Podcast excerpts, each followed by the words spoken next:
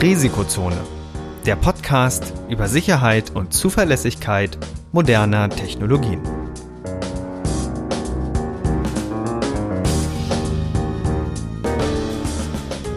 Heute mit Professor Dr. Andreas Noack und Viktor Gaske.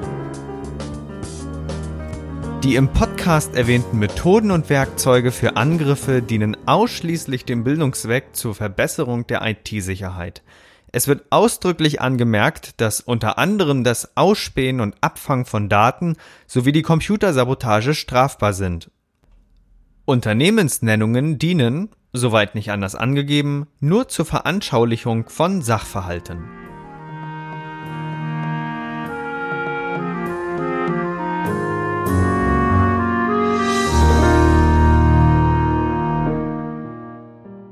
Hallo und herzlich willkommen zu einer neuen Episode der Risikozone. Heute Episode 23 mit Andreas Noack und Viktor Gaske.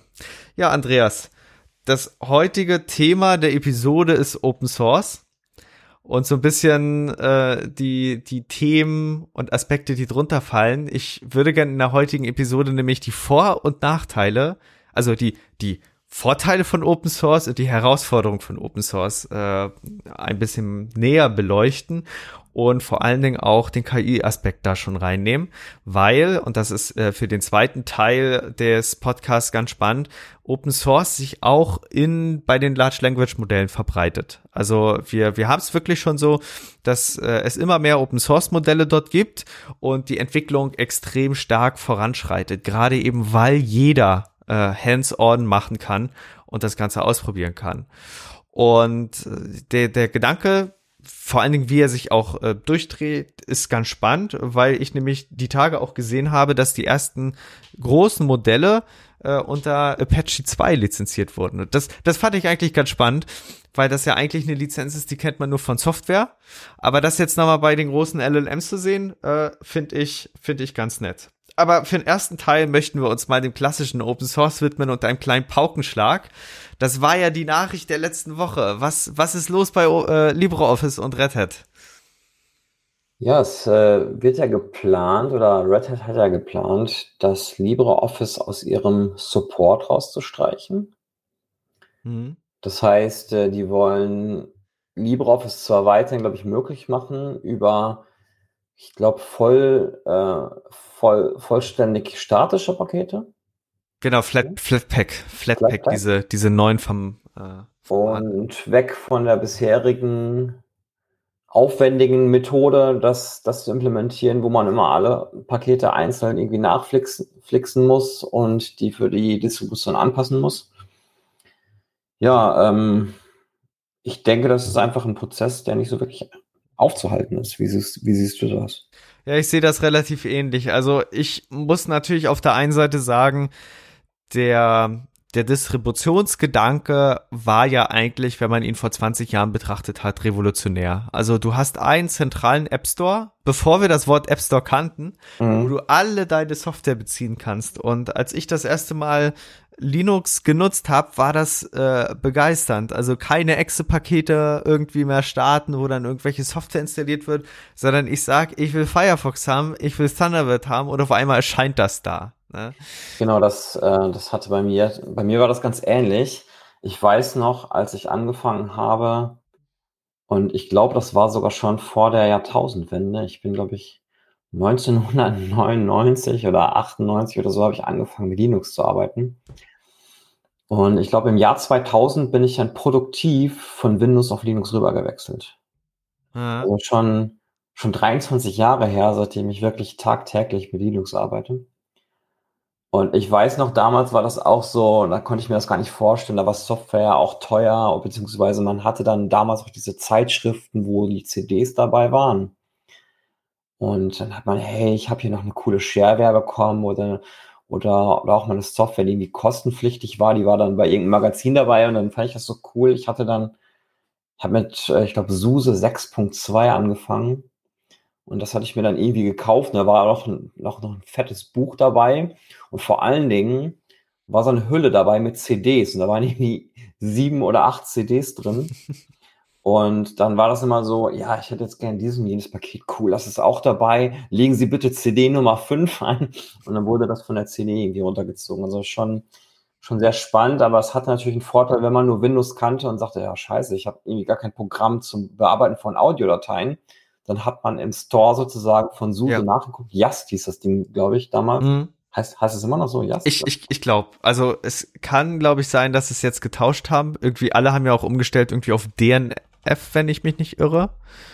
Aber beziehungsweise DNF ist der Paketmanager. Nee, ich glaube, Just heißt es immer noch. Okay. Genau, ja. Na, jedenfalls äh, konnte man das dann einfach auswählen oder sogar bei der Installation schon, hey, ich möchte jetzt ein Endgerät konfigurieren mit Server-Software drauf und dann konnte man sich das auswählen und draufdrücken und dann musste man einfach nur CD 3, 7 und 5 einlegen in der Reihenfolge oder so und dann war nach circa, damals hat es dann noch ewig gedauert, weil die Festplatte noch so langsam war, nach drei Stunden war das Betriebssystem installiert oder so. Wahnsinn. Ich habe ich hab gerade nochmal nachgeguckt. Ich glaube, der Paketmanager hieß ja Yam. Und das. Ähm, nee, Yam war ähm, Red Hat oder nee, Fedora ist Yam. Ach so, okay, okay. Und Yast Just war SUSE. Genau. Oh, das ist. Ja, das war schon eine ganz eigene Welt und vor allen Dingen jede Distribution hat das ja irgendwie in ihrem in ihrer äh, Fassung gebaut. Und das ist ja alles über die Jahre langweiliger geworden. Also die die Rolle einer Distribution äh, war, glaube ich, zur Jahrtausendwende noch, noch viel bedeutender, als sie es heute geworden ist. Also wollen wir unseren Zuhörern nochmal erläutern, warum es überhaupt Distributionen gibt? Ja, warum gibt es überhaupt Distributionen? Ähm, vielleicht, vielleicht berichte ich mal von meiner ersten Erfahrung mit Linux. Ja, gerne. Ähm, das war tatsächlich so, dass ein Bekannter von mir kam und sagt, hey, du musst unbedingt Linux ausprobieren. Und ich habe gesagt, ja, ich muss unbedingt Linux ausprobieren. Und dann hat er mir, ich glaube, eine CD gegeben und da war irgendwie ein Debian drauf. Und ich war ja der totale, also ich, natürlich war ich Windows-Benutzer damals und ich hatte, glaube ich, ein Windows 95 oder 98 oder so. Und dann habe ich die CD reingelegt und habe mir gedacht, so, dann installiere es jetzt einfach mal. Und dann hatte ich plötzlich einen Prompt da. und dann habe ich gedacht, ja, okay, das ist jetzt Linux. Und ähm, dann gab es, glaube ich, auch so einen marginalen Installer und habe das dann auch irgendwie draufgekriegt. Und dann habe ich den Computer angemacht und gedacht, so, und was machst du jetzt? Und ich hatte keine Ahnung, was ich eingeben sollte. Und hat auch nicht wirklich Spaß gemacht, weil ich konnte nur sehen, ich konnte eine Taste drücken und der hat den Buchstaben angezeigt, aber mehr oder weniger hat sich das dann auch nicht für mich äh, viel besser angefühlt. Deswegen bin ich damals von Debian sehr, sehr schnell wieder zurückgewechselt. Oder was heißt zurückgewechselt? Ich brauchte damals eine GUI. Und das war dann damals in Form von SUSE eine Distribution, die alle möglichen Programme mitgebracht hat, die ich für mein tägliches, naja, arbeiten kann ich jetzt nicht wirklich sagen, weil ich war da unter 18 und habe nicht gearbeitet, also ich ging noch zur Schule, gebraucht habe. Also vor allen Dingen ein paar Spielchen und vielleicht sowas Word-ähnliches oder so. Und SUSE hat damals als Distribution einfach ein paar sinnvolle Pakete mitgebracht, die dabei waren, die ich dann nutzen konnte, ohne dass ich irgendwie Handstände machen musste. Genau, das ist ja auch einer der wichtigsten Teile, die die Distributionen immer bisher mitgebracht haben. Also alles fing ja an beim Linux-Kernel, aber der Linux-Kernel hilft dir ja nicht, weil du brauchst ja irgendwas, um, um alles äh, in Gang zu bekommen und dann äh, bedienen sich viele an, an den Programmen, die vom GNU-Projekt bereitgestellt werden, Core Utils etc., alles das, das, was wir kennen und äh, auch, auch mögen. Und das muss irgendwer zusammenstellen. Und äh, während es ja bei FreeBSD so ist, dass gerne mal alles aus einer Hand kommt, ist das ja bei Linux anders. Äh, Kernel und, und äh, ja, alles, was, was im Userland läuft, ist ja, ist ja getrennt. Und so hat sich ja in den ersten Jahren schnell herausgestellt, dass es äh, Slackware gab. Die, die haben das relativ schnell erkannt, dass man Software irgendwie zusammenbringen muss, damit das dann läuft. Und äh, so, so entstanden die ganzen Projekte. Also wer, wer, wer auch mal Embedded programmiert hat, der wird, der wird dieses Feeling Prä-Distribution auch noch kennen, wo man dann so ein Kernel geliefert bekommt und man dann so, äh, ja, wo einem dann so gesagt wird, ja, viel Spaß, jetzt bring irgendwie deine Anwendung drauf. Und die Distributionen haben das dann schon deutlich vereinfacht, während in der anderen Welt bei Microsoft und bei äh, Apple es so war, du bekommst dein System und da läuft schon alles. Ja, und mhm. äh, bei, bei Linux war das eben ein, ein riesiger Baukasten und die Distributionen haben es dann eben erst ermöglicht, dass dieser Baukasten für Nutzer nutzbar wird. Und äh, bei, bei Debian ist es ja so, ne, wir, wir kennen es ja, dass, dass wenn man das dann mal installiert hat, und das war ja wirklich in den 90ern echt schlimm, also das hat sich ja über die Jahre jetzt verbessert, äh, da wird dir nirgendwo erzählt, dass du einen X-Server zum Beispiel brauchst, um irgendwie eine grafische Benutzeroberfläche laufen zu lassen oder wie du das dann alles verbindest. Und, und äh, wenn du dann auch es alles installiert hast und dann Start X eingibst, äh, dann läuft ja auch gegebenenfalls noch nicht alles und äh, die Distribution, ja, ja. ja, ja. Das habe ich alles auch mitgemacht. Ich habe ich hab auch tatsächlich schon diverse Distros hinter mir. Also ich habe angefangen mit ähm, SUSE. Ja. Dann hatte ich eine Zeit lang Red Hat, weil ich das auch ganz cool fand. Und damals war das ja auch so, man konnte sich ja nicht mal eben eine Distro runterladen, so wie heute. Mhm. Also man konnte schon, aber mit einer durchschnittlichen Datenübertragungsrate von 3,5 Kilobyte pro Sekunde damals mit einem Modem, war das einfach nicht witzig, sich zwei 640 Megabyte große CDs runterzuladen. Ähm, das heißt, man war auch irgendwie darauf angewiesen, dass man entweder die Distros gekauft hat irgendwo, also dass man dafür bezahlt hat, dass jemand einem die CDs gebrannt hat. Mhm. Also normalerweise dann der, der Hersteller. Oder ähm, dass man das tatsächlich irgendwie kopiert bekommen hat. Ja. Und naja, ich glaube, nach Red Hat war es dann bei mir auch Slackware, weil ich eigentlich das ganz charmant fand, so ein bisschen Standard Linux mal mitzukriegen, weil das war nicht, nicht, nicht so ganz proprietär wie Red Hat und SUSE. Und nach Slackware kam, glaube ich, schon fast Gentoo bei mir. Hm. Sehr lange Zeit benutzt. Ja. Das ist so das Basis-Linux, wo man auch die ganzen Pakete alle selbst kompiliert, damit man wirklich alles in der Hand hat und dann kann man auch die ganzen Make-Flags sozusagen äh, kontrollieren und das auch seine Prozessorarchitektur optimiert kompilieren lassen und so, um mit den Zusatzfeatures, die man haben wollte. Das war so ganz, ja, ganz cool irgendwie. Aber es hat auch eben wahnsinnig viel Rechenzeit gebraucht. Mhm. Und dann gab es natürlich noch den diver diverse Ausflüge in Richtung Debian, in Richtung Ubuntu. Ubuntu habe ich auch eine Zeit lang benutzt, beziehungsweise dann meistens Kubuntu. Mhm. Bin immer sehr lange zwischen GNOME und KDE hin und her gependelt. Bin immer wieder zurück zu KDE gekommen und habe mich dann immer gefragt, eigentlich war GNOME auch, ist ja dann, war damals auch deutlich schneller und responsiver als das KDE. Und es ging immer so hin und her bei mir und irgendwann habe ich gesagt, komm, lass den Scheiß. Bleibst jetzt erstmal bei KDE. Und da gab es auch noch tolle Alternativen. Also ich hatte auch mal OpenBox oder ich glaube Fluxbox hieß es noch. Mm, ja, ja. Blackbox, ähm, Enlightenment. Und also da gab es auch wahnsinnig viele Window-Manager, die man noch so ausprobieren konnte. Ähm, aber tatsächlich hat für mich bisher aktuell KDE immer so die, ja, das beste Features hat gehabt. Ja. Auch wenn es im Vergleich zu den anderen echt krass lang, lahm ist. Also gerade wenn man wenig Rechenleistung zur Verfügung hat, sollte man nicht unbedingt KDE verwenden. Ähm, ja, und ich, mittlerweile bin ich jetzt von Gentoo weg und auf Manjaro umgestiegen. Und da bin, bin ich jetzt auch schon eine ganze Zeit lang unterwegs und das gefällt mir eigentlich soweit ganz gut. Und das ist auch ein Zeichen, wie sich im Grunde die Community auch äh, in der Zeit fortentwickelt hat. Vor allen Dingen auch was, was das Thema Einfachheit in der Konfiguration betrifft. Ne? Mhm. Weil ähm, man, man kennt es ja, dass das alles so, was Arch oder Arc basiert ist, ja relativ äh, flach auch aufgebaut ist, dass, dass es also nicht viele äh, Verschnörkelungen darum gibt.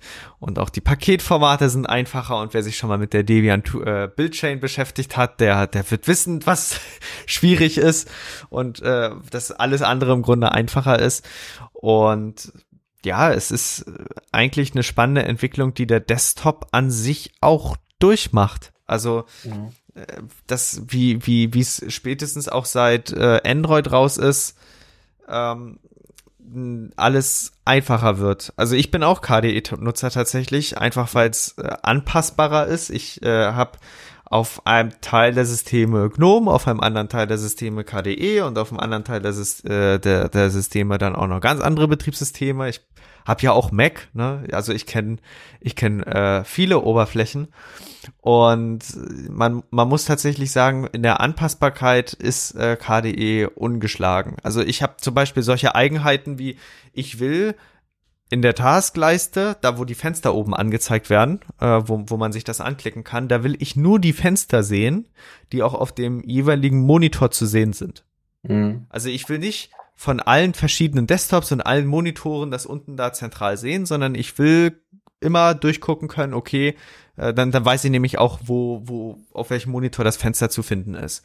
Und unter KDE gibt es dafür eine Einstellung, da sagst du dann im Grunde, okay, äh, dieser, dieser Task-Switcher, der wird nur äh, oder dieser Windows-Switcher, der zeigt nur das an, was vom Monitor kommt oder von der jeweiligen Arbeitsfläche kommt, etc. pp. Und das gibt's einfach bei anderen Systemen nicht. Und, und ja. GNOME 3 hat ja den, den Vogel da richtig abgeschossen, indem sie dann gesagt haben, okay, wir nehmen alles euch weg. Mhm. Und äh, da, da ist wirklich für Produktivbetrieb äh, KDE äh, ungeschlagen. Und wenn man noch macOS ins Spiel bringt, da, da muss man sich richtig umgewöhnen, weil macOS eine ganz andere Philosophie hat. Eine Philosophie, in der die Maus eine besondere Rolle spielt, weil du extrem viel ex mit dem extrem guten Trackpad eben auch machen kannst, aber eben auch machen sollst. Du kannst zum Beispiel unter, unter macOS äh, nur entweder zwischen Anwendung wechseln oder zwischen mhm. Fenstern wechseln. Nicht beides gleichzeitig. Zwischen Anwendung oder Fenstern, das muss genau. man erläutern, weil Genau, also du hast mehrere Fenster äh, vom Firefox offen, mehrere Fenster von zum Beispiel Word offen, etc. Und jetzt kennst du es ja bei, bei KDE so, dass du äh, Alt und Tab drücken kannst und dann wechselst du durch alle, alle Fenster aller Anwendungen durch. Mhm. Und die Denke ist bei macOS anders. Bei macOS, wenn du da Command und Tab drückst, dann wechselst du zwischen Anwendungen, also zwischen Firefox oder Word.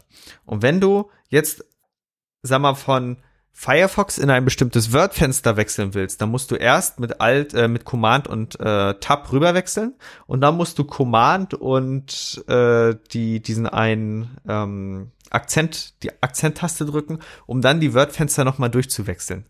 Es gibt ein Patch, wo, wo man das umstellen kann, aber die macOS-Leute, die sind so sehr dran gewöhnt, äh, dass das alles funktioniert. Und das, das Lustige an dem ganzen Spiel ist, als Mac-Nutzer nutzt du das nicht mal. Du wischst mit deinem Trackpad von unten nach oben hoch und dann siehst du eh alle Fenster. Mhm. Das heißt, wenn du jetzt jemanden äh, hast, der 20 Jahre schon Apple nutzt, der kommt da super klar.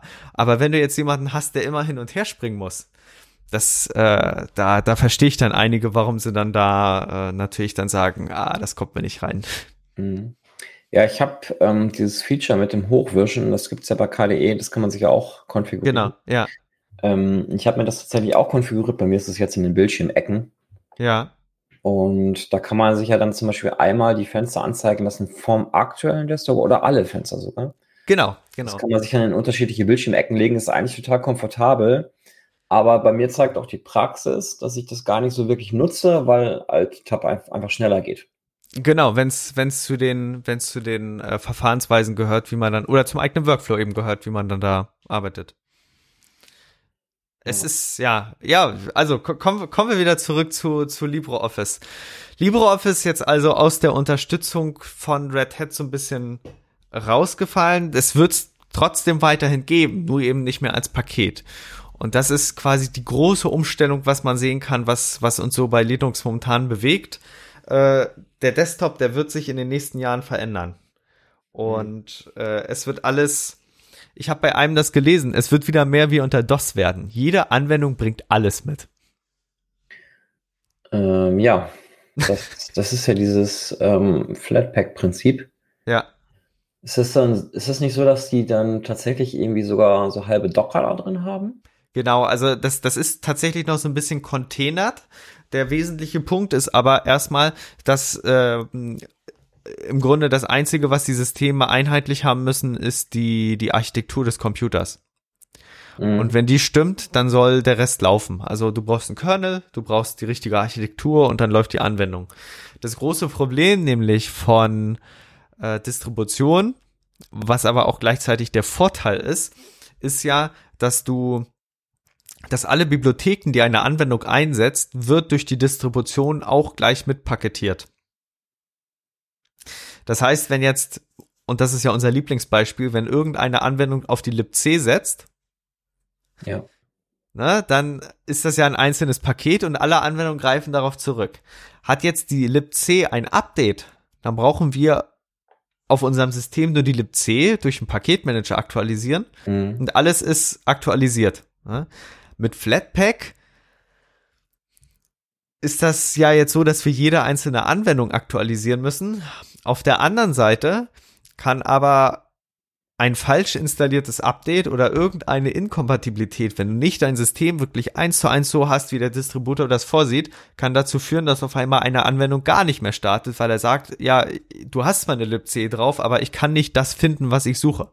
Mhm. Und diese Fehler, da passieren ja gerne auch nochmal still, ne? Und dann. Ja, aber ich, also ich habe so ein bisschen die Befürchtung, dass wir hier zwei Sicherheitsziele gegeneinander austauschen und ähm, wir tauschen, glaube ich, die, oder was heißt Sicherheitsziele, sogar allgemeine Eigenschaften. Wir tauschen, glaube ich, Sicherheit gegen Verfügbarkeit. Ja, ja, ja. Denn ähm, dadurch, dass wir natürlich die Anwendungen an sich kapseln, haben wir auf unserem System eine deutlich höhere Vielfalt an unterschiedlichen Versionen irgendwelcher Bibliotheken. Mhm. Weil die Bibliotheken ja ähm, doppelt und dreifach und vielfach in, installiert sind und aber auch in Versionen, die möglicherweise Schwachstellen haben. Das heißt, wenn wir systemweit eine Bibliothek patchen wollten, geht das gar nicht mehr, weil die ja in den Containern der einzelnen Pakete drin liegt. Das heißt, Sicherheitslücken können zum Beispiel Anwendung X betreffen, aber Anwendung Y nicht, weil Anwendung X eben noch nicht gepatcht wurde. Und das hat natürlich, was die Verfügbarkeit angeht, einen totalen Vorteil, weil wenn die Distributor von Anwendung X das nicht machen wollen, dann läuft die Anwendung X trotzdem in ihrer Version weiter und ich kann sie weiterhin verwenden. Allerdings gibt es da eben auch Sicherheitslücken. Und ähm, also ich weiß nicht, ob wir uns damit im Endeffekt einen Gefallen tun, oder wie siehst du das? Ja, ich sehe das recht ähnlich. Also der Sicherheitsaspekt, der ist ja, den sollte man auf jeden Fall nicht unterschätzen. Ähm, ein Vorteil, den das ganze System aber noch mit sich bringt, ist ja, dass du Sandboxing betreiben kannst. Das, das macht ja Flatpak auch so ein bisschen. Mhm. Äh, das ist aber natürlich für die übel, die im Grunde auf die Anpassbarkeit des Systems setzen weil du kapselst, also auf der einen Seite hast du die Möglichkeit, das Filesystem von der Anwendung wegzukapseln, dass mhm. das nur noch den Teil sehen kannst, den du willst. Mhm. Auf der anderen Seite läuft jede Anwendung jetzt in ihrem kleinen Kosmos und äh, kann nicht zentral irgendwie durchkonfiguriert werden. Ne? Ja, dann wird es immer mehr zu Android, ne? Ja, das, das ist so ein bisschen die Beobachtung, die man sehen kann. Aber äh, ja, es ist ja die Frage, ob eh alles sich da dahin bewegt. Also wir sehen ja jetzt, äh, auf unseren Server machen wir Docker, auf unseren äh, Rechnern machen wir App-Container und auf den Smartphones äh, machen wir jetzt mittlerweile auch gesandboxte Systeme. Mhm. Und ja, es ist, man, es man ist muss. Schwierig, glaube ich. Ähm, also für mein Gefühl wäre es total genial, wenn man ein System hätte, wo man sagen könnte, welche oder wo man fragen könnte, welche Versionen von Bibliothek XY sind auf dem ganzen System installiert und die bitte updaten. Das, also so wie es früher war, ist, glaube ich, das, das macht es irgendwo einfacher. Ja, ja. Wie, wie siehst du eigentlich aktuell Enthusiasmus oder, oder freiwillige Mitarbeit bei, bei Open Source Distributionen. Also, was ich so ein bisschen beobachten kann, ist, dass die, dass die aktive Mitarbeit immer mehr zurückgeht, ne? Also, Entwicklerressourcen werden immer begrenzter. Ähm, ich, ich weiß nicht, ob das die richtige Perspektive auf, auf diese, diese Zahlen ist. Vielleicht ist es auch einfach nur so, dass die Anzahl der Projekte größer wird und die Anzahl der Entwickler gleich bleibt.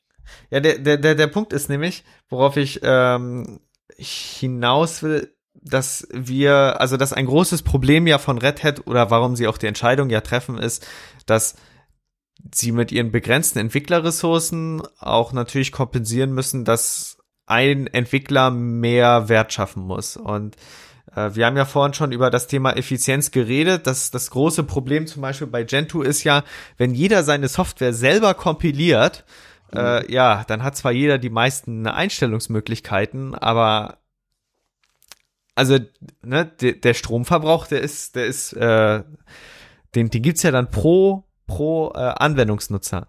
Und äh, das ist ja der Vorteil bei vorkompilierten Paketen. Das wird nur einmal auf einem zentralen Bildserver am besten noch reproduzierbar gemacht und dann, dann hast du eben deine Vorteile und kannst das eben nutzen.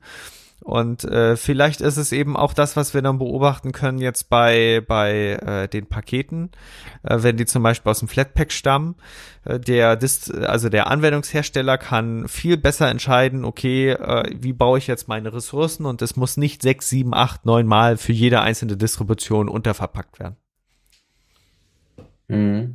Ähm, also ich habe mich tatsächlich mit diesen mit diesen neuen Formaten noch gar nicht so sehr auseinandergesetzt, weil ich tatsächlich ja Manjaro nutze und das hat dieses normale System plus das AUR, das, das User Repository, ja. wo echt fast alle Pakete drin sind, die man sich so wünschen kann. Das ist auch der, ja, der größte Vorteil an Manjaro irgendwie, dass man so ziemlich alle Pakete kriegt.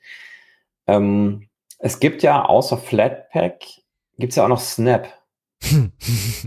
ja. Was, äh, was kannst du denn dazu erzählen? Oder kannst du dazu was erzählen? Äh, also, eigentlich, aber.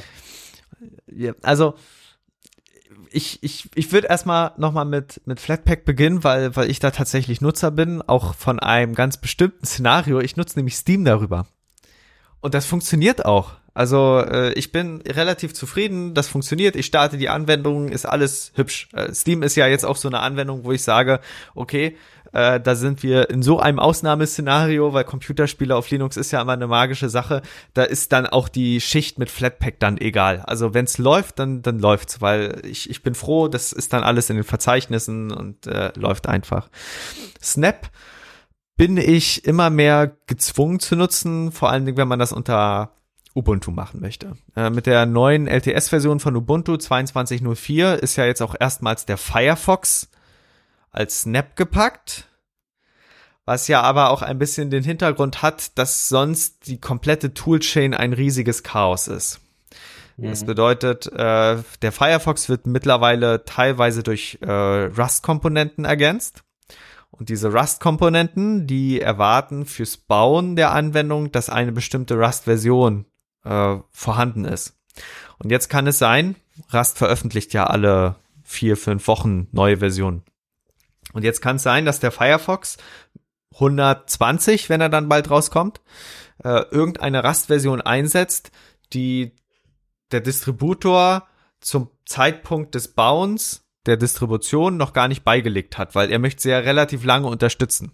Mhm. Und während das bei C egal ist, weil es ja eh nur ein paar Standards gibt, 89, 99, jetzt dann äh, C11, was C11? Aber jetzt gibt's ja eh C, C23, was jetzt irgendwie kommt.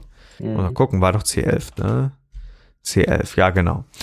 Und das, was jetzt kommt, ist genau C23.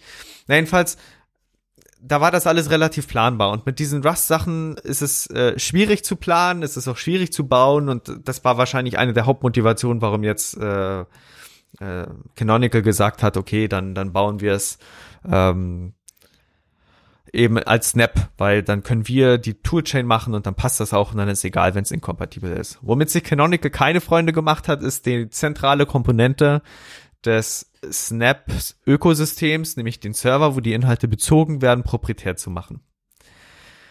Ja. Ja, ja, damit, damit ist alles an Snap gebunden, äh, an Canonical gebunden und äh, ja, das macht, da machen sie sich keine großen Freunde mit. Ähm, was in der täglichen Benutzung mir tatsächlich auffällt, ist, dass es einige Pakete gibt, wo es dann immer heißt Snap Install Paketname äh, andere Pakete, die musst du dann irgendwie mit Snap Install Classic installieren und äh, das erschließt sich natürlich auch einem nicht so, so äh, einheitlich, wenn man nicht irgendwie dann dahinter gestiegen ist, wofür es nutzbar ist. Aber an sich, wenn man es dann nutzen möchte, ist es ganz nett. Also ich habe gestern den UAH über Snap installiert, weil ich, äh, weil ich noch etwas vorbereiten wollte. Okay. Und da, da ist es natürlich, äh, works like a charm. Ich mache Snap, install UAH, warte mhm. ein paar Sekunden, hab dann auf einmal zwei Gigabyte weniger auf meinem Rechner und der UAH ist installiert. Und läuft auch. Ja, zwei Gigabyte. Also ja. Ja, ja, ich glaube, das ist auch einer der, der Probleme dieser Systeme. Ich glaube, früher konnte man sich das einfach gar nicht leisten, sowas zu bauen, weil der Speicherbedarf, wenn ich so eine komplett Distribution einer Software ausliefere, einfach deutlich höher ist, weil ich ja alles redundant drauf habe. Ja. Mittlerweile, die SSD-Preise sind ja wahnsinnig gefallen kann man sich das, glaube ich, leisten. Wie viel Speicher hast du mittlerweile in deinem System so drin? Boah, das lässt sich schlecht sagen, weil ich ja teilweise mit RAID arbeite. Aber äh, ich versuche immer alles wichtiger auf 200 Gigabyte oder so unterzubekommen. Also ich bin da recht sparsam, muss man tatsächlich sagen. ich muss jetzt mal Gparted aufmachen, um zu gucken. Also ich habe eine Festplatte wo ich Daten drauf habe mit einem Terabyte. Dann habe ich noch eine Platte, ich habe tatsächlich noch Dual Boot mit Windows. Ab und zu braucht man es ja dann doch mal. Mhm. Auch mit einem Terra. Und noch eine Linux-Platte mit zwei Terra. Also ich habe vier Terra drin. Ja. Naja, es, es, es erschließt sich, also es schließt sich ja eigentlich die Frage an, muss man es denn alles doppelt und dreifach packen, weil's weil's geht. Also ich kenne jetzt von Ubuntu-Users einen Fall, äh, der rechtfertigt für mich so ein bisschen den Einsatz von, von Docker. Ich war ja auch am Anfang relativ kritisch mit Docker. Aber wenn man Systeme langfristig laufen lässt, dann hat man ja nicht die neueste Version von Ubuntu drauf. Da hast du dann vielleicht mhm. ein 18.04, ein 20.04 und das fährst du dann durch, bis dann äh, End of Life ist. Ne? In der Zeit entwickelt sich aber Python weiter. Und so hast du es auf einmal so, dass du eine Python-Version nutzen möchtest im Quellcode, äh, wo ja die vom, von der Distribution noch gar nicht unterstützt wird. Und jetzt kannst du dir das entweder hin und her würgen oder du nutzt entsprechend Docker. Also für mich ist ganz klar der Vorteil von Docker, wo ich dann auch den zusätzlichen Speicherbedarf in Kauf nehme, dass ich neuere Versionen von Anwendungen einsetzen kann, als eigentlich auf meinem Gerät unterstützt werden. So, das, mhm. das ist es so. Äh, da sage ich dann auch, okay, hat Vorteile. Der große Nachteil von Docker ist natürlich, du darfst eigentlich alle zwei, drei Wochen alles neu bauen, damit nämlich die Bibliotheken alle gerade gezogen werden. Aber wenn du natürlich diesen Vorteil hast, dass du neuere Bibliotheken auf deinem alten System nutzen kannst, dann hast du Stabilität und Funktionsumfang äh, und das, das hat schon seine Vorteile. Mhm. Ich meine, das Charmante bei, bei Docker ist ja, du kannst theoretisch ja so einen ja, Hot machen. Also du kannst ja, ja, theoretisch den aktuell laufenden Docker neu bauen. Ja. Den stoppen und starten und dann hast du die neue Version am, am Genau, am genau. Und genau, währenddessen genau. läuft aber noch die alte weiter. Ja, ja, genau, genau.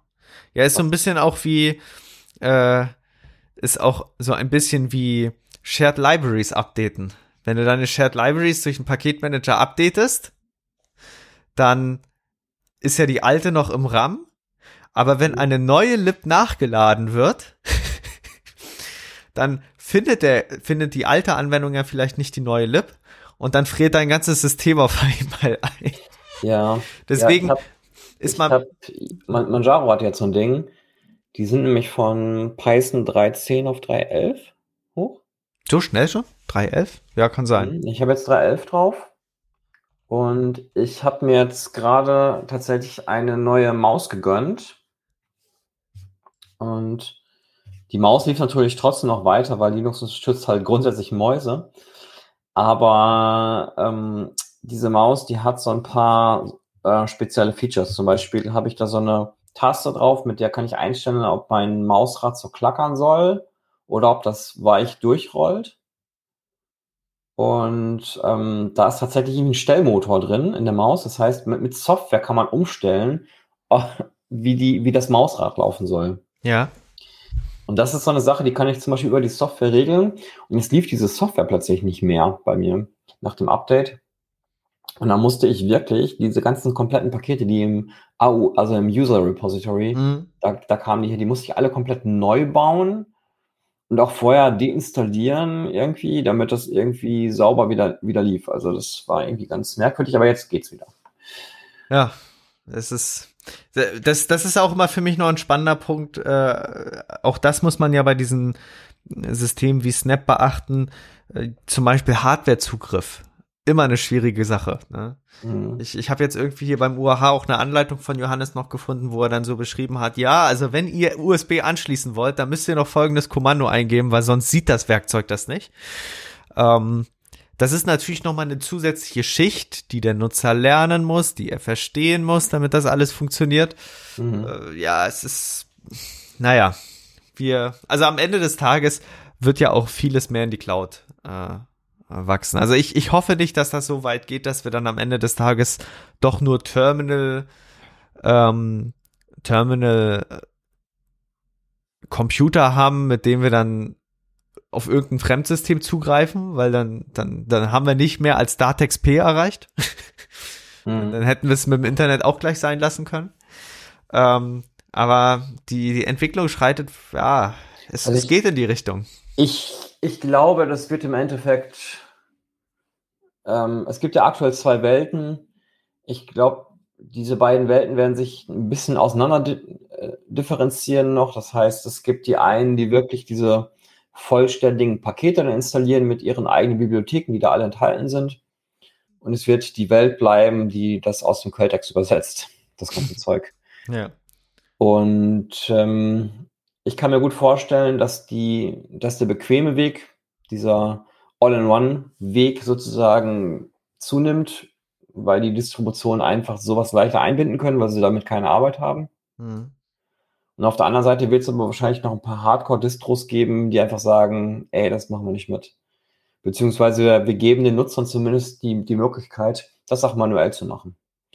Und ich glaube, das ist auch weiterhin ein wichtiger Punkt. Ich glaube, wenn ich die Entscheidung treffen müsste, installiere ich mir UAH über den Snap oder aus den Quellen, dann würde ich es wahrscheinlich aus den Quellen machen, weil es aber auch bei mir eine Software ist, die ich wahrscheinlich einfach langfristig, weiß ich, weil ich es auch selber mitentwickelt habe, einsetzen werde. ähm, das mag bei anderen Paketen jetzt vielleicht nicht so sein. Ja, beim, beim Steam würde ich mir auch überlegen, hey, da, da, würde ich wahrscheinlich die Variante nehmen, die am einfachsten und schnellsten geht und die auch am stabilsten läuft. Ähm, aber auch zum Beispiel bei Steam hat Manjaro ja das, glaube ich, über, ich glaube, das ist sogar im im normalen Repo drin. Das kann sein, ja. Und ähm, da hatte ich gar keine, gar kein Bedürfnis, das über einen Snap oder ein Flatpak zu installieren, weil das einfach so läuft. Also ich weiß ehrlich gesagt gar nicht, wie es installiert ist. Ich kann mal gucken. Ähm, aber ich habe tatsächlich auch Steam drauf. Streamer eingehen ist natürlich nicht so eine gute Idee. Äh, Multilips Team, ja. Genau, ist einfach so über das Standard drin. Das ist nicht über AOR bei mir. Und ja. läuft auch ziemlich gut. Und also Gaming läuft ja auch immer besser unter Linux, muss man ja sagen. Ja, ja, also es hinkt zwar noch ein bisschen nach, aber es wird jeden Tag ein Stückchen besser. Genau. Aber vielleicht ist das auch so ein bisschen der Punkt, wo man dann als Community akzeptieren muss, dass äh, Dinge eben professionalisiert werden und dass bestimmte Ressourcen dann einheitlich äh, eingebunden werden. Also es ist ja so ein bisschen auch wie, wie ähm, dieses ganze CI/CD DevOps-Ding, egal was man davon halten mag, äh, es hält Einzug und äh, ja, am Rechner wirst du immer mehr Gast werden.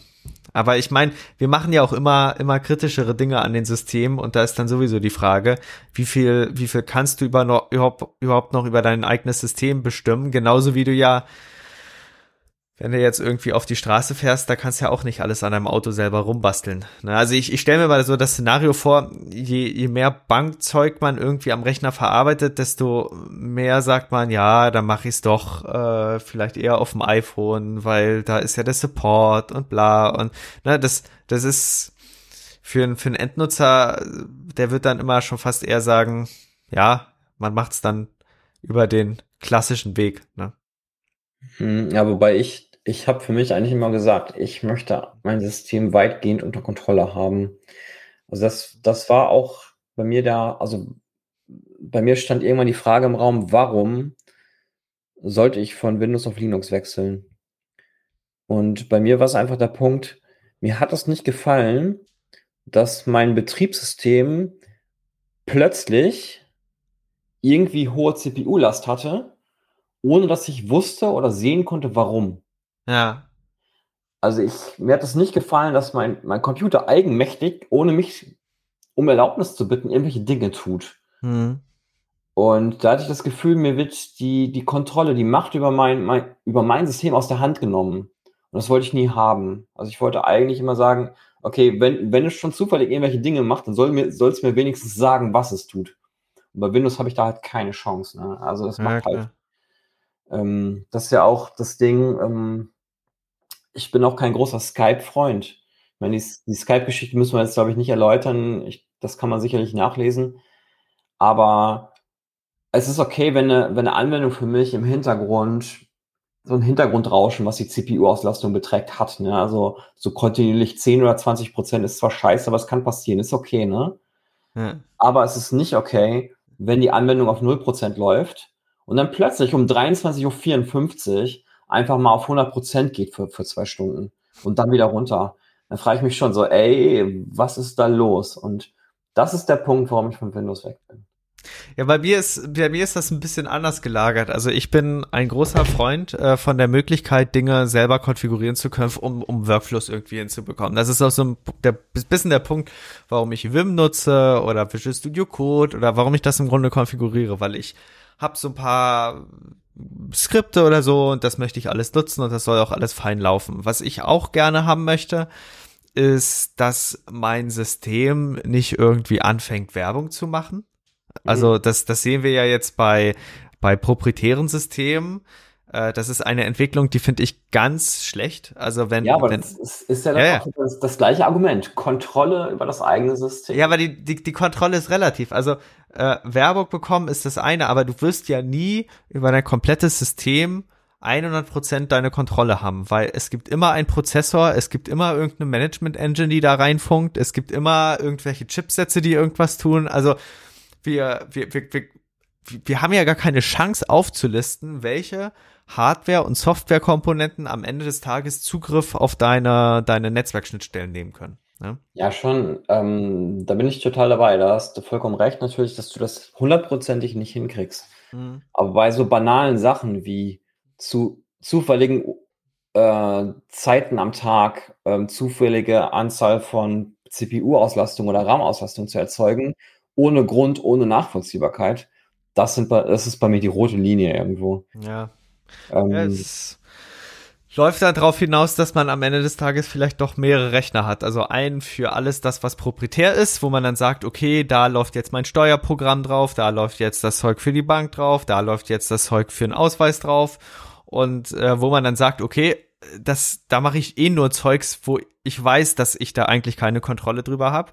Und bei den anderen Systemen, wo man dann sagen möchte, okay, hier entwickle ich jetzt meine neue Software drauf und das soll auch äh, mit Firmengeheimnissen einigermaßen geschützt sein, da fährt man dann andere Systeme drauf, aber weiß eben, dass da nichts der, der hübschen und bunten Anwendung funktioniert.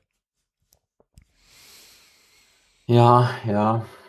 Ähm, es also ich komme, glaube ich, mit dieser Closed Source Welt nicht so.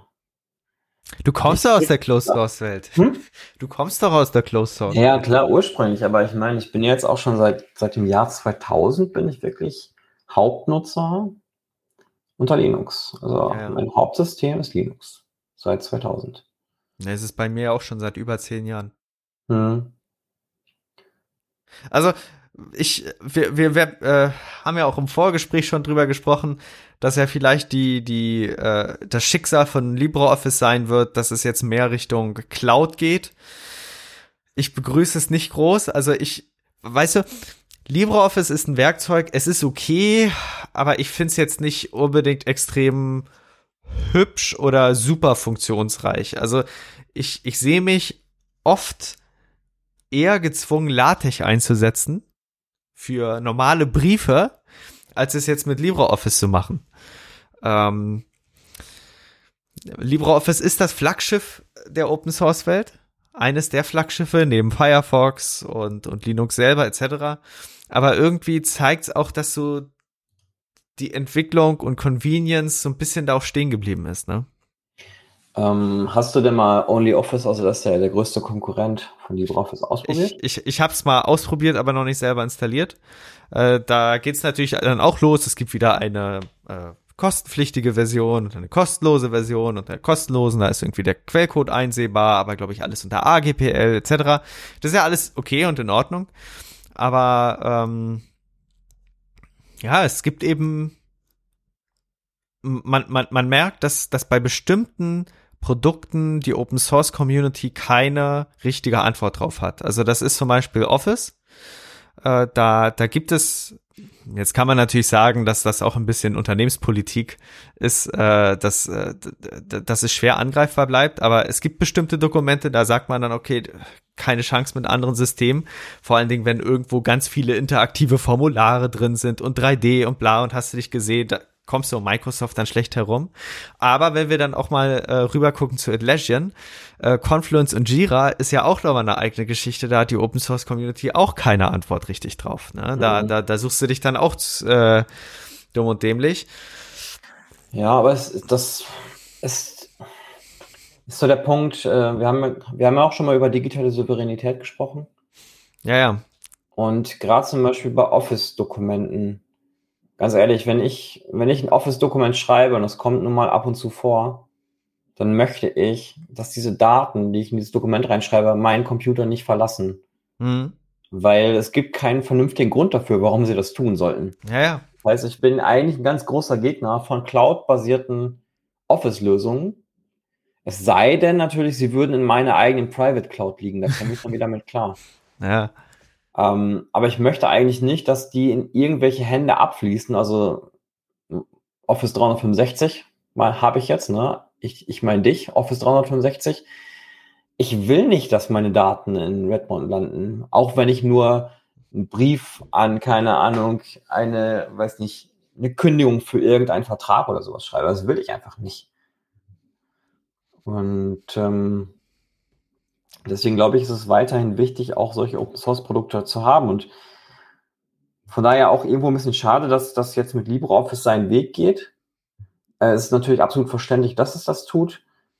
Ähm, aber umso wichtiger ist für mich, dass es dann immer noch eine Alternative gibt. Und ich glaube, wenn das irgendwann so weit ist, dass es nicht mehr unterstützt wird bei mir, das LibreOffice, dann werde ich wahrscheinlich auf den Konkurrenten OnlyOffice rüber wechseln. Und das käme für mich gar nicht in Frage zu sagen, auch dann nehme ich jetzt Office 365 oder sowas. Hm, hm. Ja, ich verstehe den, ich verstehe den, äh, den, den äh, Blick auf die Sache. Es ist, es ist immer, es ist immer ein Kampf. Also das Gute ist ja, du kannst dir diese Position äh, ja leisten weil du jetzt nicht mit, mit äh, großen Office-Dokumenten zu tun hast. Wenn du jetzt in irgendeinem Firmenkontext bist, dann ist es die Frage, entweder wir kriegen jetzt den Auftrag oder wir kriegen ihn nicht, dann, dann bist du noch mal in einem anderen Zugzwang. Ne? Da, und, und so läuft's ja eigentlich bei allen Firmen. Also wenn. Ja, ja, ich meine, ein Stück weit hat man da schon eine Flexibilität. Ähm, ich für meinen Teil, ich gehe dann einfach hin und sage, ey Leute, wenn ihr mir Word-Dokumente schickt, dann mache ich die mit LibreOffice auf und speichere die da auch ab. dann müssen sich die Leute überlegen, ob sie das tun wollen. Ähm, kann ich besser mit schlafen, ehrlich gesagt. Tja es ist, ich, ich, ich weiß, dass das unser Reibepunkt ist. Äh, ich bin eher der Freund von, okay, dann hast du auf deinem abgekapselten System eben dein Word und da läuft das alles und dann, dann für, für alles, was irgendwie aus seiner Sicht kritisch ist, äh, da, da hat man dann die klassischen Systeme, aber äh, ja, ich, ich bin dann doch für den Ansatz, wo es dann, wo man dann sagt, okay, da habe ich dann meine proprietäre Ecke und äh, das läuft dann und ist alles hübsch und so. Also ja, es ist wird uns noch über einige Episoden begleiten. So. Ich glaube auch, aber ich meine, dass das, du benutzt das Word ja ich auch nicht unter Windows, ne? Nee, nee, unter Mac. Also da ich ich hab's ja, ich hab ja äh, Word läuft ja nicht unter Linux, ne? Das, genau. Gibt äh, zwar keinen vernünftigen Grund dafür, aber ja. Ja, ja. Ähm, und und wenn es irgendwelche Dokumente gibt, wo, wo, wo das dann doch schon sinnvoll ist, weil irgendein blödes Literaturverzeichnis und weil das da eingebunden ist und 3D und bla und hast du dich gesehen und da wirklich Leute DocX-Dateien austauschen wollen, ja, dann mache ich Mac und dann läuft das auch. Und das Üble ist ja, das muss ja auch mal verdeutlichen, der Funktionsumfang von Word auf Windows und Word auf Mac, da ist auch nicht der 1 zu 1 gleiche. Obwohl Word. Sind die denn, sind die denn überhaupt kompatibel? Also ja, ja, ja. Daten ja, ja. tauschen, ohne dass sie kaputt gehen. Ja, sie gehen nur dann kaputt, wenn du irgendwelche 3D-Grafiken hast. Aber das Lustige ist, ähm, Okay, da kommt schon wieder die Einschränkung. Das, das ja, genau. schon wieder hassen wie die Pest. So. Ja, ja. Aber du musst da wissen, Word wurde ursprünglich für Mac entwickelt. Und dann kam Windows, weil ja Microsoft dann gesagt hat, okay, wir machen unser eigenes äh, Betriebssystem, Ökosystem. Und dann war auf einmal der Funktionsumfang von Windows dann größer. Ne? Aber, aber im Urkern äh, ist, ist Word eigentlich ein Mac-Produkt. Weil Microsoft ja Zulieferer für Apple war in der Frage. Ja. So ändern sich Zeiten. kann man, ich kann man. so Großkonzerne, die jederzeit ethisch korrekt arbeiten. da bin ich wirklich totale Fan von. Ja. Ähm, ja, also hochlebe Open Source. Genau, und das möchten wir auch noch mit dem zweiten Thema heute abschließen. Äh, hochlebe auch nämlich Open Source im KI-Bereich. Und da sehen wir nämlich auch eine interessante Beobachtung. Also wir, wir haben es ja letztes Mal schon angesprochen, ne? Open Source im KI-Bereich wird immer spannender, äh, weil ja jetzt die Entwicklung so schnell voranschreitet, dass die großen Big Player ja eigentlich von ihrer eigenen Revolution überrannt werden. Ne? Die großen Big Player mit ihren Grafikkarten haben uns ja, haben uns ja die ganzen netten Produkte gebracht. Und jetzt kommen die ersten Open Source Libraries oder die ersten Open Source Systeme äh, daher und, und äh, spielen das Ganze aus. Und die Antwort der Großen ist natürlich Regulierung. Erstmal richtig den Bürgern Angst machen, sagen, alles muss genehmigt werden und es wird im Grunde ein, ein Korsett geschaffen, wo man dann sich schon fast fragen darf, darf man dann überhaupt noch Software selber entwickeln? Ne? Bei der Breite an, an Definitions, äh, also an Geltungsbereich, stehen wir dann schon wieder kurz davor, dass es dann heißt, okay, wer irgendwelche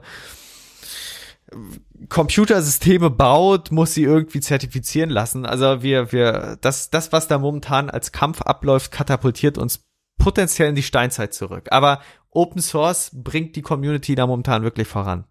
Ich, ja, ich glaube, dass ähm, jetzt, es gibt ja die zwei Fragen. Ne? Einmal die Frage der Legalität.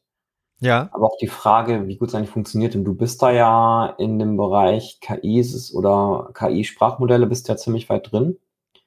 Und ich glaube, dass viele unserer Zuhörer vermutlich gerne wissen würden, wie gut die denn eigentlich funktionieren. Also wir haben ja ähm, die GPT-4, ne? Ja. Die ja ziemlich gut funktioniert. Und können die Open Source Modelle es mittlerweile damit aufnehmen? Ja. Ja, ja. Also teilweise können die Modelle es aufnehmen.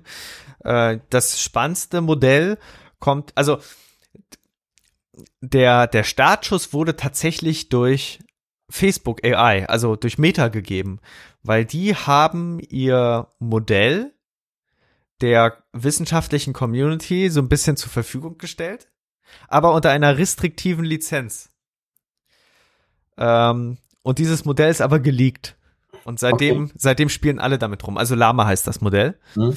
Und äh, ja, da Lama hatte eben den Vorteil, du kommst an die Gewichte ran und das Modell ist einigermaßen nett und funktional. Und jetzt haben wir tatsächlich letzte Woche, letzte oder vorletzte Woche, nee, es war vorletzte, äh, das erste Mal gehabt, dass Lama nach einem halben Jahr der Rang abgelaufen wurde. Ich, ich glaube, das nennt man so, ne? Weil, also es gibt jetzt, mhm. es gibt so eine so eine ähm, Open LLM Leaderboard-Liste, da kannst du so die besten Modelle sehen, da hat auch Lama dann seinen Platz. Und jetzt kommt Falcon vom TII aus Abu Dhabi.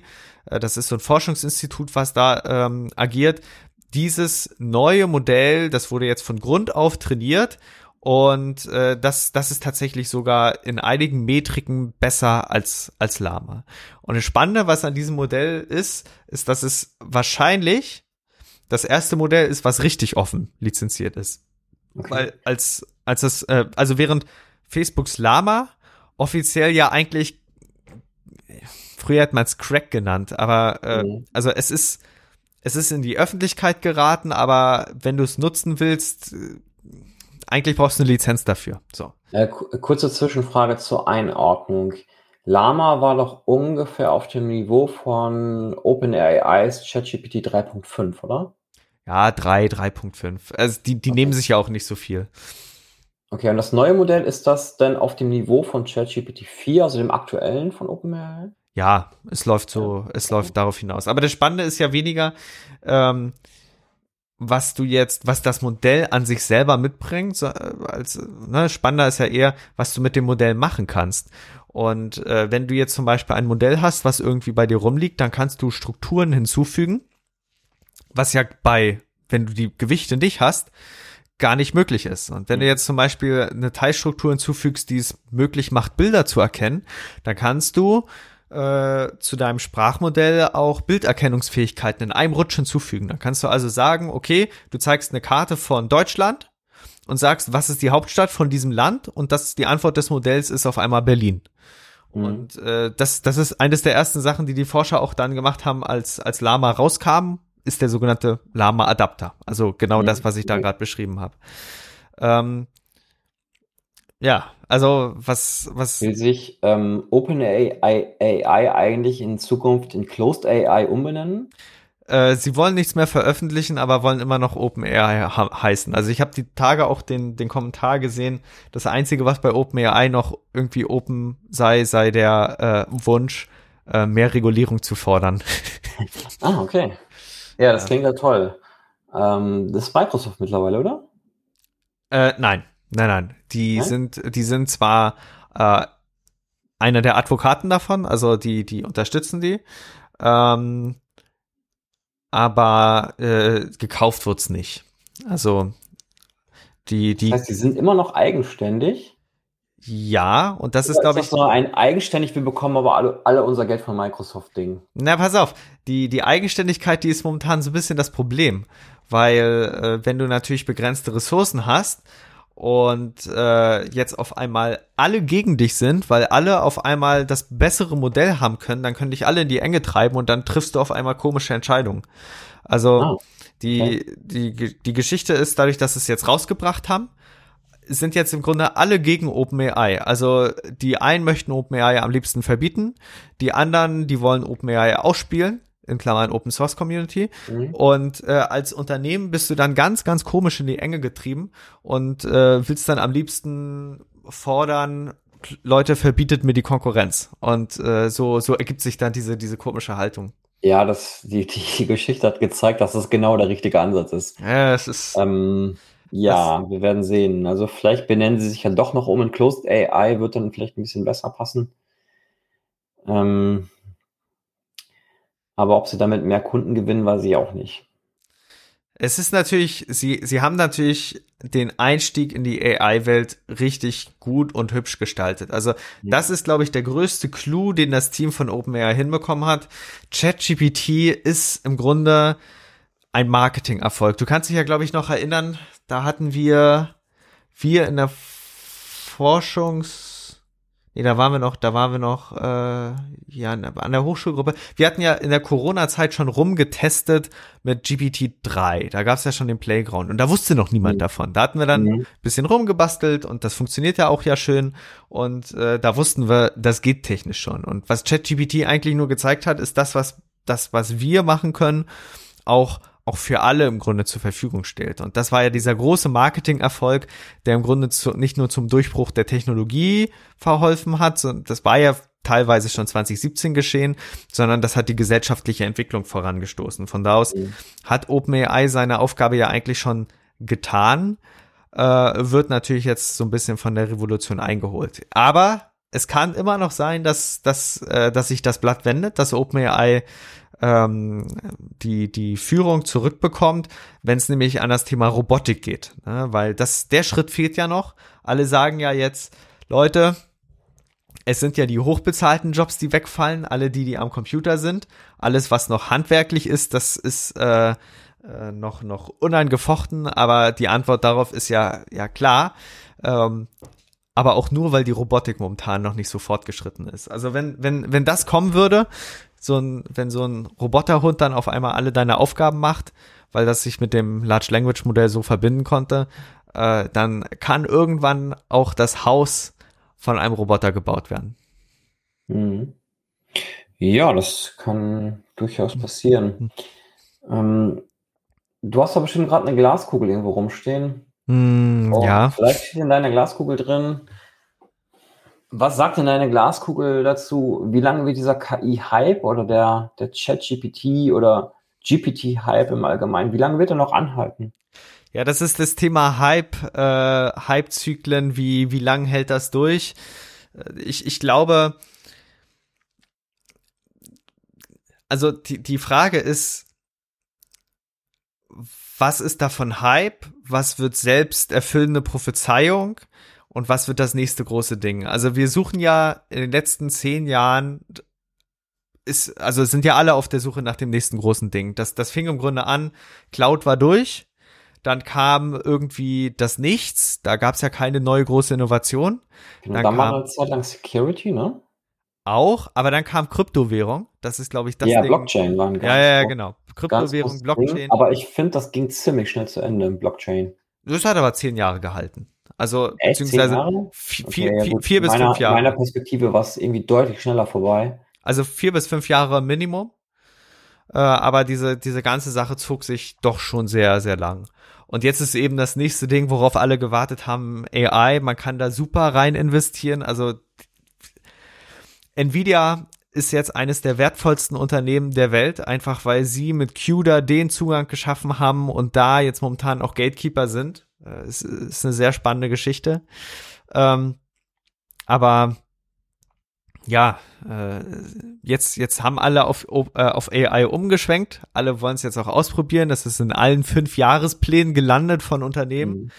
Äh, ja, und jetzt stellt sich die Frage, ob der Hype natürlich zu Ende geht oder ob er durch diese selbsterfüllende Prophezeiung, dieses wir wollen, dass das jetzt passiert, dann sich auch doch noch weiter dreht, obwohl er eigentlich schon irgendwie um sein müsste. Also ich bin der Meinung, das nächste Jahr werden wir uns äh, noch ein bisschen damit beschäftigen, auf jeden Fall. Äh, mhm. Jetzt ist es natürlich auch etwas ruhiger geworden, weil, weil alle Forschungslabs haben, so kam mir das vor, in den letzten drei, vier Monaten alle auf Halde liegende Research schlagartig rausgehauen. Also jedes Forschungslab von irgendeinem größeren Institut hat ja irgendwas schon mit Large Language Modellen gemacht, weil jeder, also das war so ein, so ein NLP war immer so ein gehyptes Thema, äh, mhm. Verarbeitung natürlicher Sprache. Und da lag dann immer so ein bisschen was auf Halde, etc. Ja, und äh, jetzt als äh, das dann losging und dann die Aktionäre Druck machten, macht ihr denn auch AI, dann haben jetzt erstmal alle Research-Abteilungen alles rausgeknallt. Und äh, deswegen haben wir so eine riesige Menge an Research jetzt die, die letzten Wochen und Monate erleben dürfen. Wenn es jetzt abnimmt, dann kommen wir eigentlich nur auf die Baseline wieder zurück. Mhm. Äh, ja, ich, ich glaube aber tatsächlich, also ich tatsächlich ähm, vermute ich, dass der Hype KI sich ein bisschen länger hält als der Hype Blockchain. Das glaube ich auch.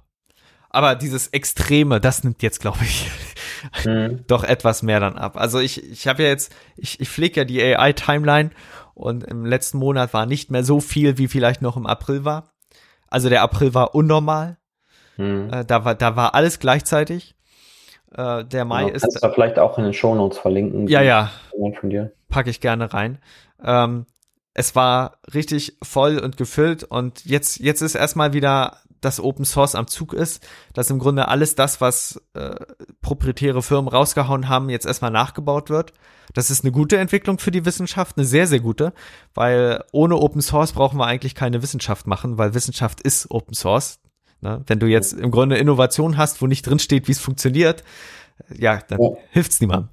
Richtig, genau. Ähm, das, das ist auch nochmal eine andere Sache da. Also Wissenschaft und proprietär, das, das beißt sich. Ja. Ähm, aber was, was wir jetzt hier sehen, ist, ist eine sehr spannende Entwicklung und äh, der große Vorteil von Open Source ist immer, dass wenn du es um die Welt herum verteilst, irgendwer sich melden kann und sagen kann, whoops, das ist ja spannend, das passt ganz interessant auf meinen Fall und jetzt kann ich großartige Sachen machen. So kam ja zum Beispiel auch die GPUs in die KI. Also Nvidia hat ja CUDA veröffentlicht und äh, damit äh, hattest du ja direkten Zugriff auf die GPUs und konntest im Grunde eigene Instruktionen drauf laufen lassen etc. Und äh, dann kam quasi das AlexNet. Da gab es so einen so einen Researcher, da müsste ich noch raussuchen. Also es gab viele Researcher, die sich in der Zeit auch äh, darum gekümmert haben. Die Gruppen um Schmidhuber herum haben sich auch drum äh, gekümmert. Aber eben auch dieses AlexNet von Alex, äh, oh, den Namen, Nachnamen kriege ich nicht ausgesprochen.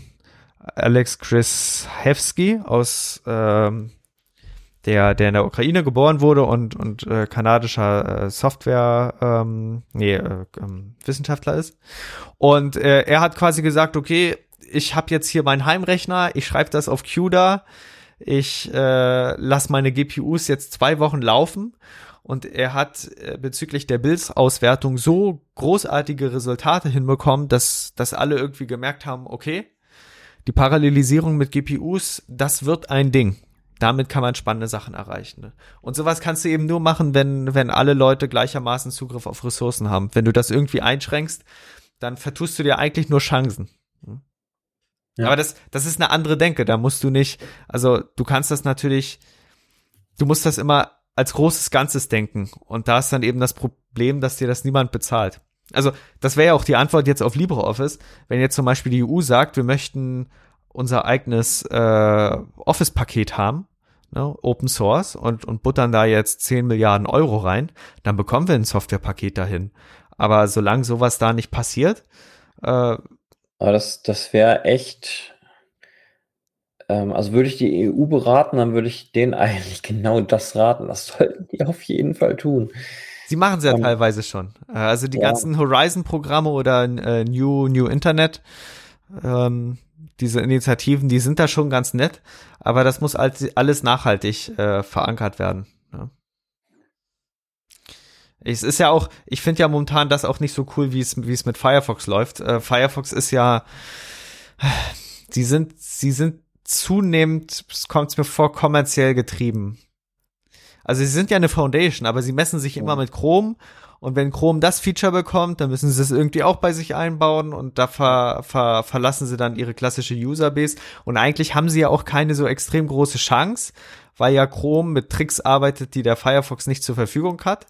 Uh, und dann noch die eigene eingeschworene Userbase äh, zu vergraulen. Naja. Hm. Ich weiß nicht, ob es Benutzt du noch Firefox? Ja, ja, ja, ja, ist Hauptbrowser. Ich tatsächlich auch. Hm. Also jetzt gerade die Konferenz habe ich hier im, im, im Chrome. Ja, ich auch, tatsächlich. ähm, weil, also ich habe die Erfahrung gemacht, dass Videokonferenzen stabiler laufen über Chrome. Ja. Ich habe auch Big Blue Button, habe ich immer mit Chrome benutzt. Mhm. Ja. Aber das also, Fenster gerade, wo ich mir AlexNet durchgelesen habe, das, das, äh, das habe ich im Firefox aufgehabt. Ja, es, es, ich mache es tatsächlich genauso. Ähm, ja. Genau. Also ist ganz spannend, wie gesagt. Also Open Source und alle haben es zur Verfügung und einer findet spannend. Und dann passiert es auf einmal, dass dann ganz interessante Innovationen losstarten. Man muss natürlich Leute haben, die anpacken.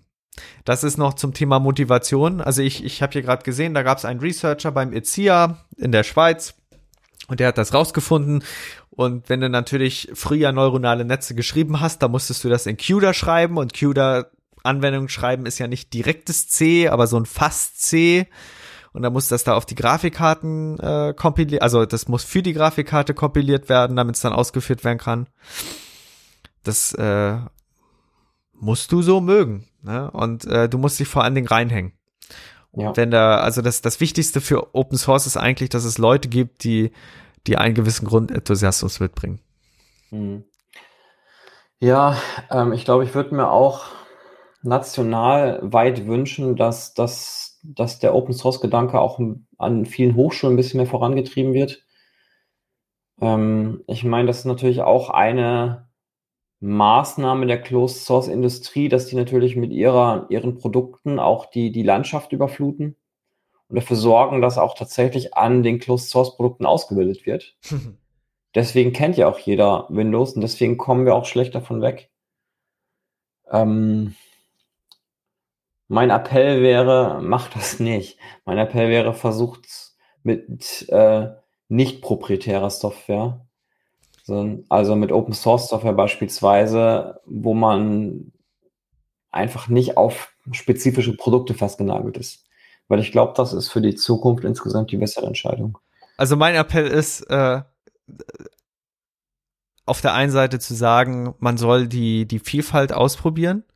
Also ähm, man soll äh, gucken, was es alles auf dem Markt gibt und äh, ausprobieren, okay, welches Werkzeug bringt mich am schnellsten ans, ans Ziel. Aber andererseits soll, sollte man auch schauen, wie funktioniert das. Ne?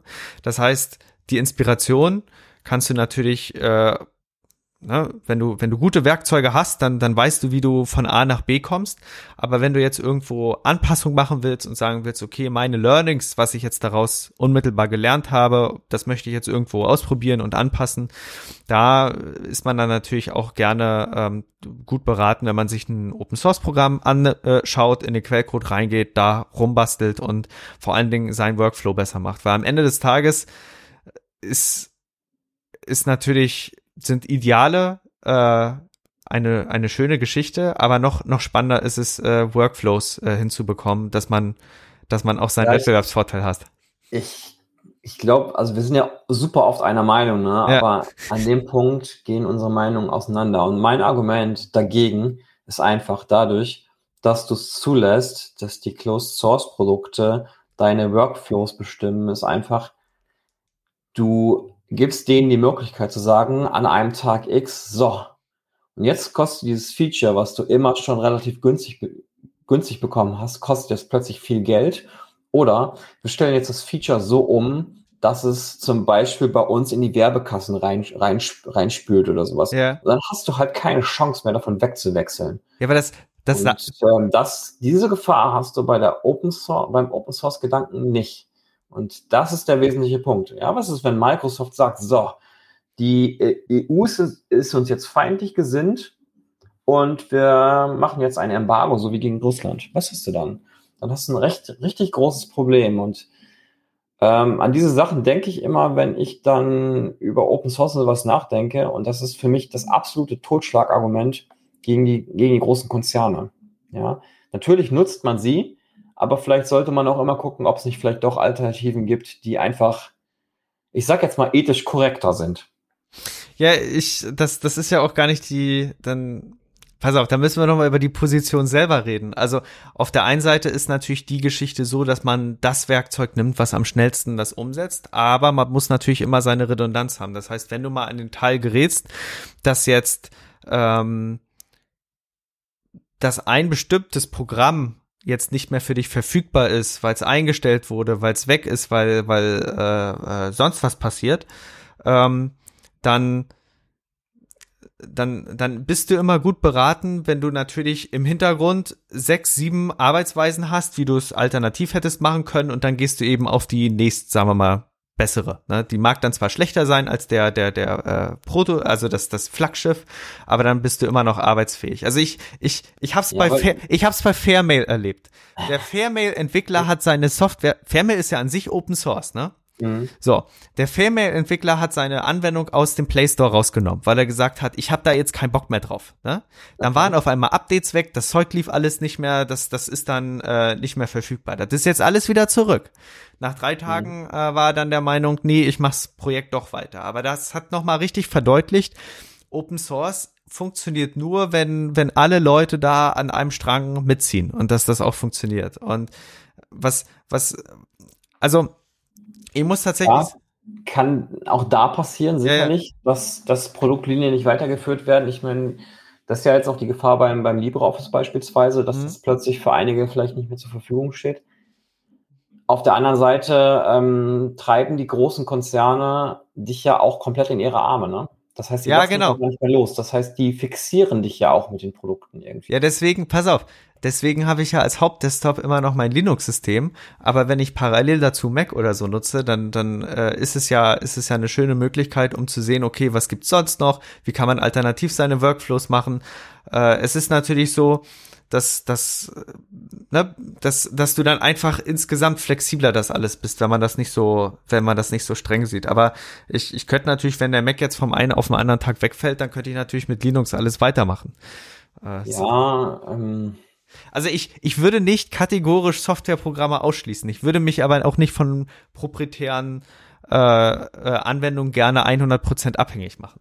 Ich glaube, ich bin, ich bin, also der Punkt, wo wir uns, ich bin da, glaube ich, zu sehr Prinzipien getrieben. Hm, ja, weil ich das einfach, einfach nicht, also ich habe kein Problem damit, wenn Leute für ihre Software Geld nehmen, ganz im Gegenteil. Das finde ich eigentlich sogar sinnvoll, weil die Leute müssen ja auch bezahlt werden, damit, weil sie ja vernünftige Arbeit leisten. Hm. Auf der anderen Seite bin ich überhaupt kein Fan davon, wenn Marktmacht ausgenutzt wird. Ja. Und das nimmt bei den großen Konzernen halt Übermacht. Und da bin ich vom Prinzip dagegen und will sowas vom Prinzip nicht unterstützen. Selbst wenn ich, selbst wenn ich dadurch eine Software benutzen muss, die nicht ganz so toll, nicht ganz so effizient oder nicht ganz so umfangreich ist von den Features her, bin ich bereit, ähm, diesen Nachteil einzugehen oder auf diesen Nachteil einzugehen, einfach nur, damit ich in diese Abhängigkeit nicht gerate, weil ich weiß, dass diese Abhängigkeit gemacht wird, um Abhängige zu schaffen. Und das finde ich ethisch nicht, nicht cool einfach. Es ist, es ist, ich, wenn wir es versuchen wollen, zum Abschluss der heutigen Episode so ein bisschen auf einen gemeinsamen Nenner zu bringen. Also für den kurzfristigen Wettbewerbsvorteil ist es natürlich immer sinnvoll zu sagen, okay, ich nehme das Werkzeug, was mich am schnellsten von A nach B bringt. Sei es auch äh, ähm, irgendwie ähm, äh, proprietär. Wenn man jetzt natürlich das Ganze langfristig betrachtet, dann will man natürlich, dass das Ganze natürlich auch alles langfristig so funktioniert und dass man auch seine eigene Souveränität Souveränität als Organisation hat, dann, dann ist dein Ansatz natürlich sehr, sehr vorteilhaft, äh, wenn er auch natürlich mit einigen Abstrichen kommt. Ich glaube, die, die Wahrheit liegt oder das, das, was sich unsere Zuhörer irgendwie, für was sie sich entscheiden können, liegt irgendwo in der Mitte. Ne? Äh, man muss ja irgendwo dann einen Kompromiss doch finden, wo für welches Feld man dann sagt, okay, äh, so passt für mich eher. Uh, ja, weiß nicht. Ich glaube, ähm, das ist so ein Punkt, da bleibe ich, glaube ich, meinen Prinzipien treu. Dass, ähm, also ich, wie gesagt, ich habe kein Problem damit, mal ein Windows aufzumachen oder mir auch eine Webseite auf dem Mac anzugucken, auch, auch das geht in Ordnung. Ähm, aber jedes Mal, wenn ich so eine Software benutze, also sei es Mac oder Windows, merke jedes Mal, wie mir die Fesseln angelegt werden. Einfach dadurch, dass du in diese Universen reingezogen wirst. Ne? Also versuch mal ein MP3 auf ein iPad zu kopieren. Das sind einfach so Punkte. Ähm, das ist nicht vorgesehen. das, geht auch, das ist nicht vor, das geht leider nicht. Gut, aber das weiß man schon. Das, das, weiß ging, man. das ging zwar früher immer, aber das geht leider nicht mit Mac. Ja, das geht auch nicht mit Mac, ja. ja. Ähm, ich habe ich hab jetzt gestern noch einen witzigen Kommentar gelesen. Da hatte auch ein, einer, den ich von früher aus der Hochschule kannte, auch geschrieben. Da gab es eine Scam-Meldung Scam oder eine Phishing-Meldung. Da hatte jemand ähm, eine Mail rausgehauen, irgendwie oder eine Nachricht rausgehauen. Ja, ähm, wenn du jetzt bei, ähm, bei, bei Apple irgendwie 50 Gigabyte Zusatzvolumen in der Cloud haben willst, dann musst du diesen Link klicken. Und dann schrieb er irgendwie drunter sinngemäß, haha, wer fällt denn darauf rein, als ob Apple kost oder kostenlos, kostenlos äh, irgendwelche Features verschenken würde. Mhm. Ja, natürlich. Und ähm, das ist, ja, das passt einfach passt einfach total in die Argumentationslinie. Ich habe es aber tatsächlich bei Google mal wirklich bekommen. Also ich habe äh, dadurch, dass ich einen Sicherheitscheck gemacht habe, da gab irgendeine Aktion da, da habe ich unbefristet auf mein Google-Konto vier zusätzliche Gigabyte bekommen und die habe ich bis heute. Also es gibt solche Aktionen. Ja, ja. Äh, natürlich. Und die vier Gigabyte, die äh, die hast du jetzt auch. Ja, und ja, ja. Du musst dich halt nur fragen, was diese 4 Gigabyte wert sind und was die Informationen, die du preisgegeben hast. Also du hast mit deinen Informationen hast du diese 4 Gigabyte ja bezahlt. Ja, die, die Information war, dass ich zwei Faktor aktiviert habe. Genau. Und möglicherweise Beta-Tester war es. Ja, ja. Also, ähm, ja, das, das stimmt schon. Na, ist, ja. Also eigentlich, wenn was kostenlos ist, dann ist es nicht wirklich kostenlos, sondern dann bezahlst du es mit deinen Daten. Das muss man sich ein, einfach bewusst machen. Ja, aber immerhin haben wir einen Punkt, wo wir, wo wir unterschiedliche Ansichten haben, dann, dann ist das, genau, das dann wird's nicht, dann wird's, so dann wird's nicht so langweilig hier im Podcast. Richtig. Genau. Ich denke immer nur dran, weißt du, wenn du irgendwann, wenn man irgendwann mal Daten von Steuern verarbeiten muss, da, da gibt's so ein Platzhirschen, ne? Und an dem kommst du so schlecht vorbei. Und äh, aber das ist ja auch so ein bisschen wie bei den Spielen, ne? Weißt du, es gibt ja ein paar Spiele, da, da geht's nicht anders. Und dann nutzt man dann Windows. Es, ja, oder für einige Spiele musst du dir halt eine Nintendo-Konsole oder eine Sony-Konsole kaufen, sonst kannst du die nicht benutzen. Ähm, ja, die Entscheidung muss man halt dann treffen. Das ja. ist schon ein Punkt. Ja, ja. Schöner wäre es natürlich, wenn das Spiel oder die Anwendung halt auf allen Systemen vernünftig laufen würde. Hm, Aber das glaub, ist ja auch das, wirtschaftliche Entscheidung. Ich, ich glaube, man sollte einfach nur zusehen, also im Sinne von, von der digitalen Souveränität Europas, dass wir für Dinge, die wir wirklich benötigen für unser Vor Vorankommen, für unsere Arbeit in Europa, dass wir da eben auf Produkte oder Produktlinien setzen, wo wir wissen, ähm, darauf können wir uns auch verlassen. Ja. Und die sind nicht ähm, hart kommerziell gesteuert. Beziehungsweise so, so gesteuert, dass die jederzeit durch politische Entscheidungen nicht mehr weiterlaufen könnten oder ähnliches. Da denke ich, da, da denke ich so ein bisschen gerade an die Zertifizierungspflicht von Open Source Software, wo wir letzte Episode drüber geredet haben. Ja. Politische Einflussnahme auf Open Source, das ist wahrscheinlich eine Sache, da können wir uns in den nächsten Episoden noch einmal genauer beschäftigen. Jetzt müssen wir nach einer Stunde und 20 Minuten, glaube ich, dann doch wirklich irgendwann heute mal den Schlussstrich ziehen. Ja, also mich würde es echt mal interessieren, ob diese politischen Diskussionen, ja, wollt ihr das hören, ihr Zuhörer? Wollt ihr sowas hören, dass wir, dass wir uns darüber äh, ist natürlich immer so ein, so ein spezielles Thema. Ne? Heute hatten wir ein bisschen AI drin, das ist auch wieder spannend. Und Open Source an sich auch. Ja, in welche Richtung soll es weitergehen? Ähm, oder sollen wir noch mal technischere Beiträge machen? Wie sollen wir es machen? Hast du, oder was würdest du sagen? Also ich würde die Mischung mögen. Also wir haben ja, einige technische Episoden. Das, das ist auch mal lustig, da verlieren wir einige Zuhörer. Also wenn es dann zu sehr in Diffie Hellman geht. Okay. Ähm, also dann, kein Diffie Hellman, meinst du? Ja, das, das muss mal gucken. Äh, andererseits, ich glaube, die, die meisten, die sind hier auch dabei, weil die spannende Mischung natürlich immer ganz, ganz nett anzuhören ist. Mhm. Und heute mal wirklich wieder Fokus Open Source. Das wird uns natürlich auch die nächsten Episoden dann doch vielleicht eher zukünftig auch mehr so begleiten. Und äh, dann schauen wir. Dann Oder wir müssen wir. immer so ein Krypto-Bingo machen, weißt yeah. du? Dann, dann habe ich, dann hab ich auf meiner Karte irgendwie so zehn Begriffe aus der Kryptographie, die ich in normale Gespräche einbringen muss, ohne oh dass Gott. ja. Oh Gott, oh Gott. Ja, das wäre, glaube ich, auch mal witzig. Ja. Da sind dann Spezialepisoden. Also wir können, genau. wir, wir können euch sagen, dass, dass es äh, in den nächsten Episoden auch wieder schön wird und wir auch wieder schöne Themen mitbringen. Und wir freuen uns, wenn ihr gerne uns eine E-Mail schreibt. Ähm, Links in den Show Notes und dann, ja, dann schauen wir, wie es wird. Genau, haut rein. Jo, ciao dann. Wir freuen uns, euch diesen Podcast heute präsentiert zu haben und sind natürlich gespannt auf euer Feedback, eure Fragen und eure Anregungen.